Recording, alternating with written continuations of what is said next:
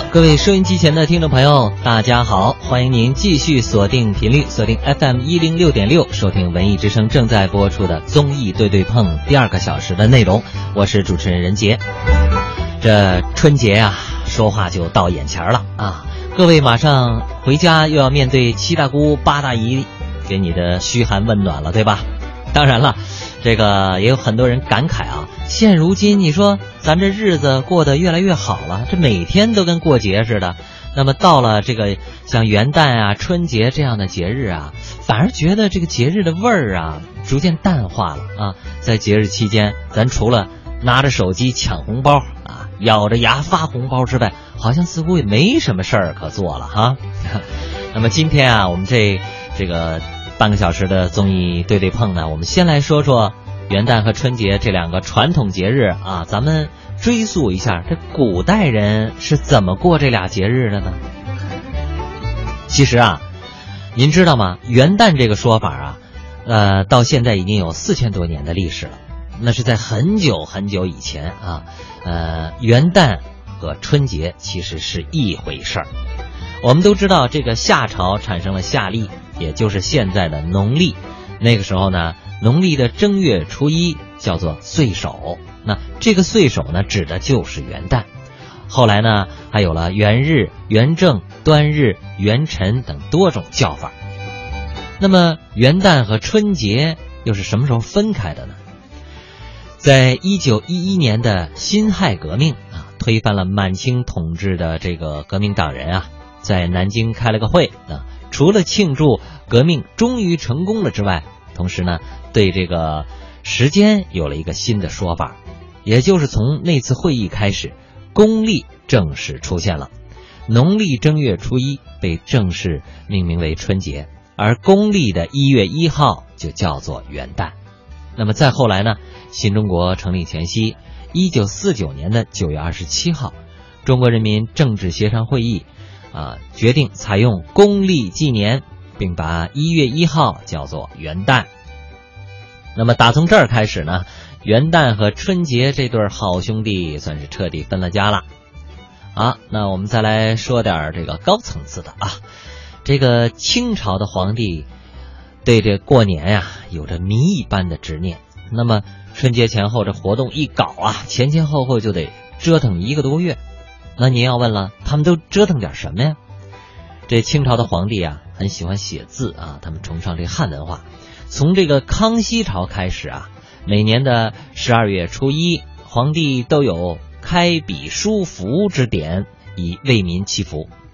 怎么个开笔书符呢？那也就是由皇帝亲自书写福字儿，然后把它张贴在皇宫内廷各处，以示吉祥如意。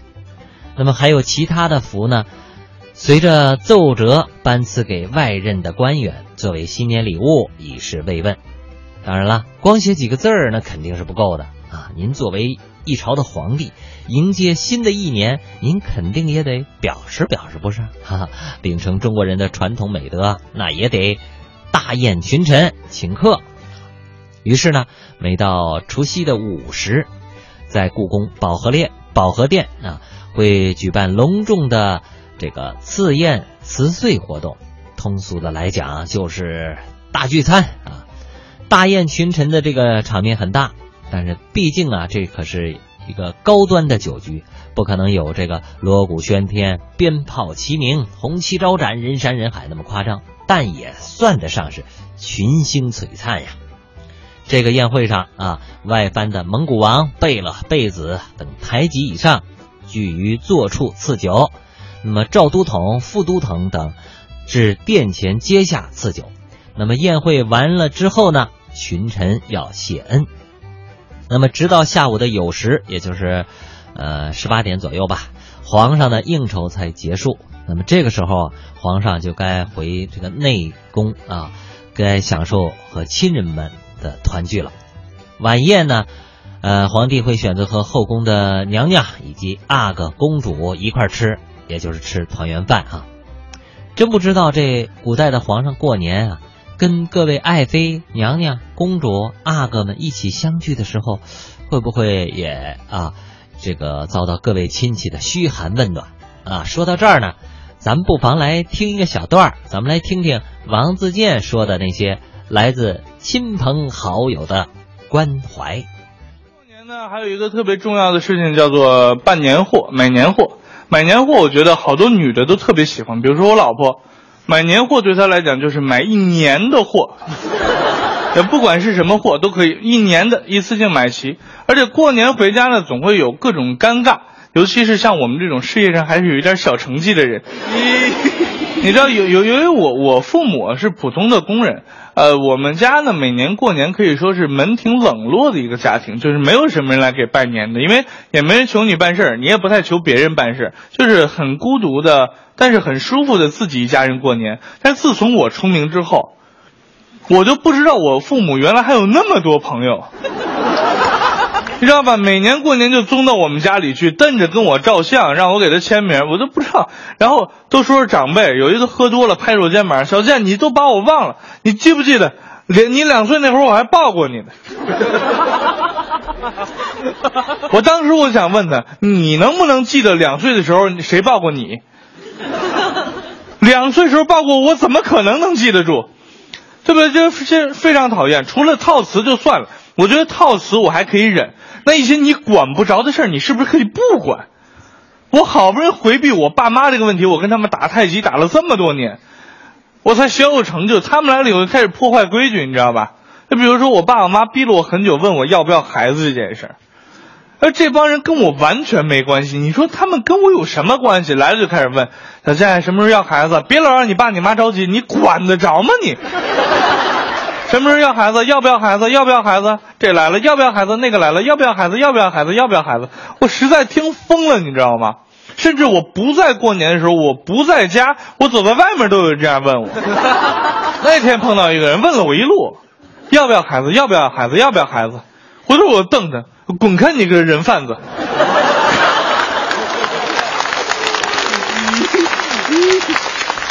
那天呢，蛋蛋的女朋友过年回家。没有什么礼物带给父母，但是呢，她找到了男朋友，就是蛋蛋，找到了蛋蛋，于是呢，决定了去父母一桩心愿，我有男朋友了，于是就把蛋蛋作为唯一的春节礼物带回了家。带回家之后呢，进门就说：“爸爸妈妈，这是我今年送给你们的过年礼物，这是我男朋友叫蛋蛋。”他女朋友他爸他妈一看，哎呀，这个孩子是不错，除了眼睛小一点啊。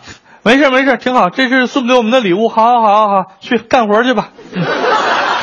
结果蛋蛋这春节七天就像奴隶一样的，在他女朋友家干各种事儿，酸菜倒缸，炒菜、做饭、喂鸡、喂猪、喂兔子，就干了所有能干的活终于扛到马上要上班，初六了，明天上班，跟他女朋友准备走。出门的时候，他女朋友他妈就追出来了，干嘛干嘛干嘛，干嘛去啊？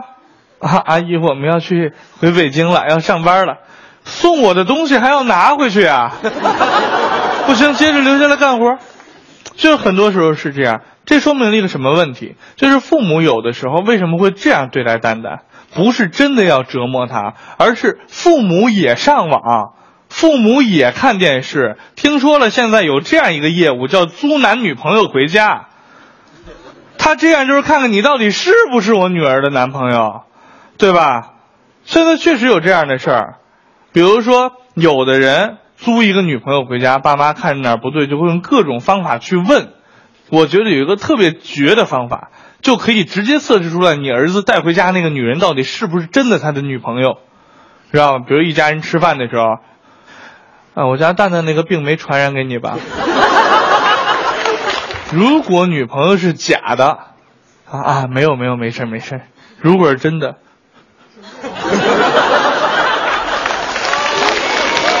这样就一目了然了，是吧？说到过年呢，还有一些悲惨的事就是过年期间加班，对吧？这个真的很悲惨，但是有的人不怕，比如说我的好朋友蛋蛋，蛋蛋过年的时候绝对不怕加班，因为他听说过年期间如果去加班的话拿三倍工资，心情突然就变好了，于是主动去找老板要求过年期间想加班，推门进去了，老板。这个过年了，这个过年期间，我能在单位加班吗？我主动要求加班。老板，你抬头看他一眼，本来也没打算让你回家呀。啊，太好了！哈哈哈这个我在单位加班，那是不是三倍工资？三倍工资，老板看看他，啊，三倍工资，好好行，就算三倍工资吧，给你三倍工资，多出来就算你压岁钱了啊！蛋蛋当时就不乐意了，老板，你是不是占我便宜了？你是不是占我便宜了？占你便宜了，怎么着吧？太好了，干爹！于是。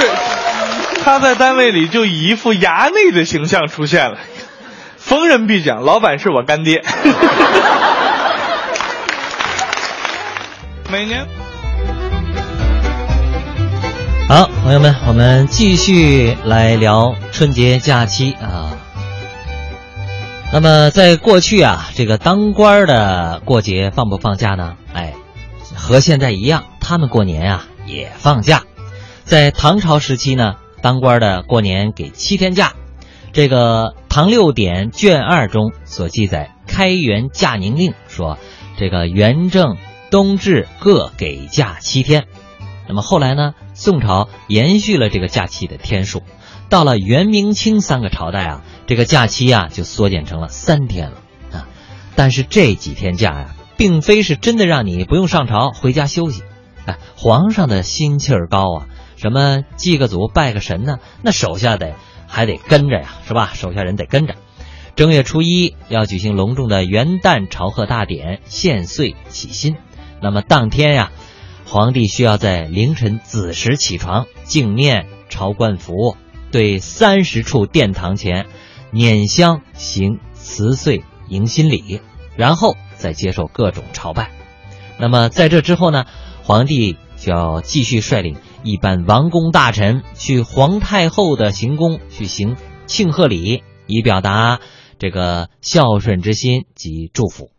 而下面的臣子啊，也不能闲着，按照这个大鱼吃小鱼，小鱼吃虾米的层级规则，他们也需要向皇皇帝来觐见啊，以表示祝贺新春。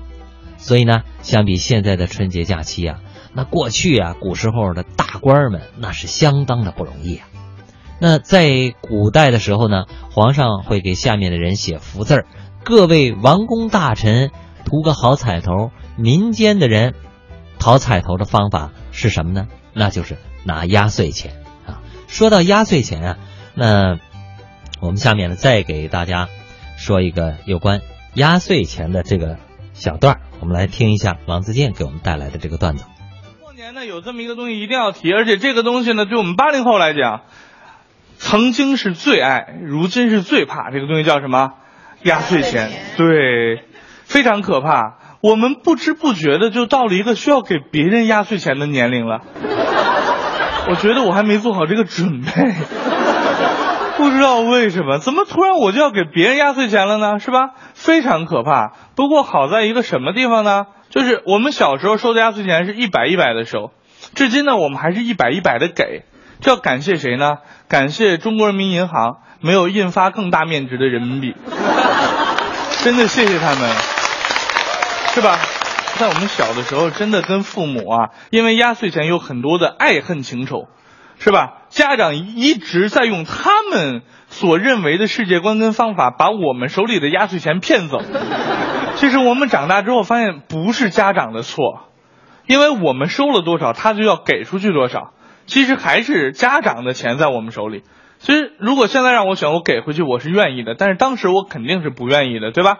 比如说像小时候呢，我妈就跟我说：“来把压岁钱给妈妈帮你存着，长大以后呢，呃，这个交学费，是吧？刚开始上学前说交学费，后来呢，九年制的教育是义务的了。”这怎么办呢？又想了半天，这样，万一咱长大以后呢，娶媳妇儿，是吧？但是现在的小孩就完全不吃这一套，对吧？现在小孩来把钱给妈妈，长大以后给你娶媳妇用。小孩跟会跟他妈说什么？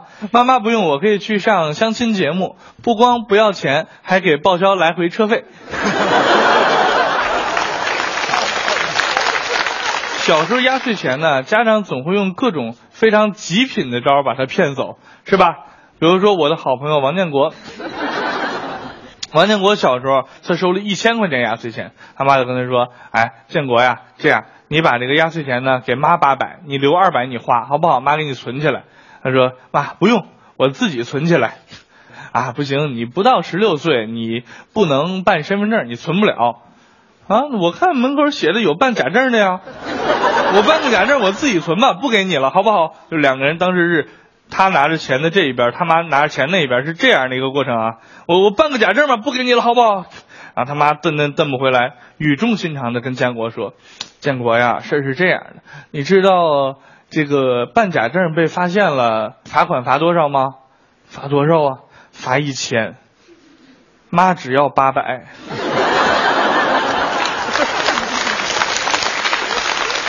王建国想了想，咬着牙把八百给他妈了。我觉得这种教育方法对，各位，不但成功的从孩子手里骗来了钱。还避免了孩子第一次犯罪啊，是不是？除此之外，蛋蛋的家长找蛋蛋要压岁钱就更虎了。蛋蛋那年压岁钱比建国收的多，收了两千。哎呀，他爸看见了，来压岁钱拿过来，拿过来。蛋蛋给他数，才两千呀？怎么拿的才两千呀？蛋蛋就哭了，爸，对不起，我马上就十八岁了。我出去给你挣去。除此之外呢，我们小时候过春节还有一件特别了不起的事儿，就是现在基本上碰不到了，叫做放炮。那是觉得放炮实在太爽了，放花放炮，我们只是觉得很灿烂、很漂亮。但是你们知道放鞭炮的习俗是从哪儿来的吗？就是最开始说的那个除夕。除夕，夕这个怪兽是怎么被除掉的呢？就是靠鞭炮吓唬走的。所以说，炮到底是什么呢？就是驱赶走那些你所恐惧的未知的。所以结婚的时候也要放。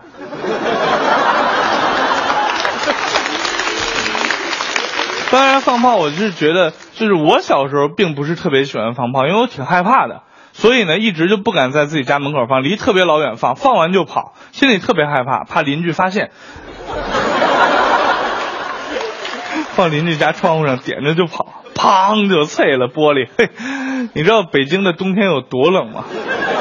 如果他家窗户没有玻璃的话，现在真的不太喜欢放炮了。好不容易过个年，回家家人团聚，亲戚朋友打打麻将，我还放炮。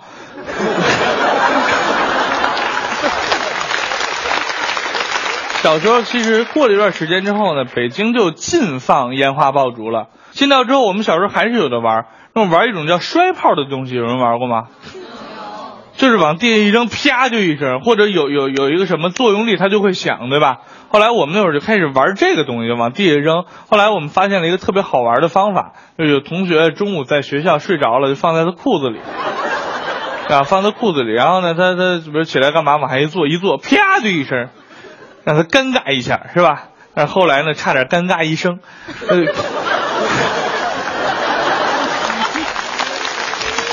说到过年呢，还要提醒所有八零后的朋友，过年的时候一定有一件事是不能做的，就是群发拜年短信，对吧？在场有没有喜欢群发过年短信的？我看一下，极度中年的行为，真的，真你不觉得吗？都是我们父辈那些人拿着还乐，你知道吧？哈哈，这个发了一笑话，你看看他们还传递着，我们看这都是网上看过的东西嘛，对吧？